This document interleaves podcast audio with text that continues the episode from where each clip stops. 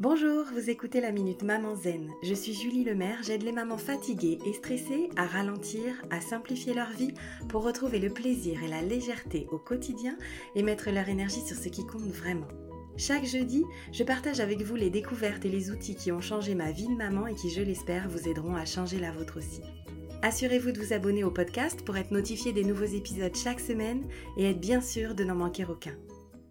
Ces derniers temps, j'ai eu des messages de mamans qui se demandaient comment faire quand le papa n'était pas encore prêt à adopter une éducation bienveillante. La première chose à faire selon moi, c'est de se rappeler qu'en matière d'éducation, il n'y a pas de bonne ou de mauvaise façon de faire. Nous n'avons pas tous la même façon de communiquer et d'entrer en relation avec les autres, et c'est tant mieux. La diversité fait aussi notre richesse. Ce qu'on appelle la parentalité bienveillante, positive, consciente, empathique, etc. Pour moi, c'est simplement la conscience qu'une attitude bienveillante et aimante vis-à-vis d'un autre être humain, quel que soit son âge, va créer une qualité de relation qui permet la confiance, le respect mutuel et l'épanouissement. C'est avoir la conscience que les choix que nous faisons pour nos relations ont des conséquences sur nos relations. En résumé simpliste et grossier, si tu ne veux pas une relation de merde, ne traite pas la personne comme de la merde. Et ça, c'est valable quel que soit l'âge de la personne. Parce que finalement, au fil de ma pratique, je me rends compte que ce qui pose souci, c'est l'adultisme. Cette croyance qu'avec un enfant, c'est pas pareil, c'est différent, ça n'a rien à voir. Mais un enfant, c'est un être humain qui a juste, pour l'instant, moins de compétences sur certains sujets. Motricité, communication, gestion émotionnelle, connaissance et compréhension des règles, etc. Et quand on rappelle à l'autre ce simple fait, l'enfant est un être humain, alors le comportement change naturellement. Voici quelques phrases qui peuvent aider à créer un déclic, une prise de conscience. Ne fais pas aux autres ce que tu n'aimerais pas qu'on te fasse. Si tu me parlais comme ça, je pense que j'aurais envie de m'enfuir ou de déménager. Comment tu te sentirais si quelqu'un te parlait ainsi?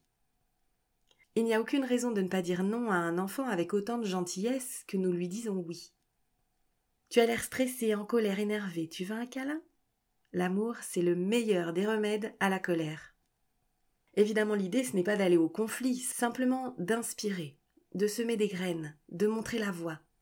De toute façon, quand nos méthodes s'avèrent efficaces, elles sont reprises. Inutile pour ça de donner des explications, de montrer des études scientifiques ou de l'obliger à lire des livres. Lorsque votre conjoint verra que vos relations avec vos enfants sont plus harmonieuses et que vous obtenez leur coopération sans cri ni menace, alors il aura envie, lui aussi, d'obtenir les mêmes résultats. Il sera alors bien plus disposé à vous écouter et à s'interroger sur le comment et le pourquoi. Comme disait Gandhi, l'exemple n'est pas le meilleur moyen de convaincre, c'est le seul.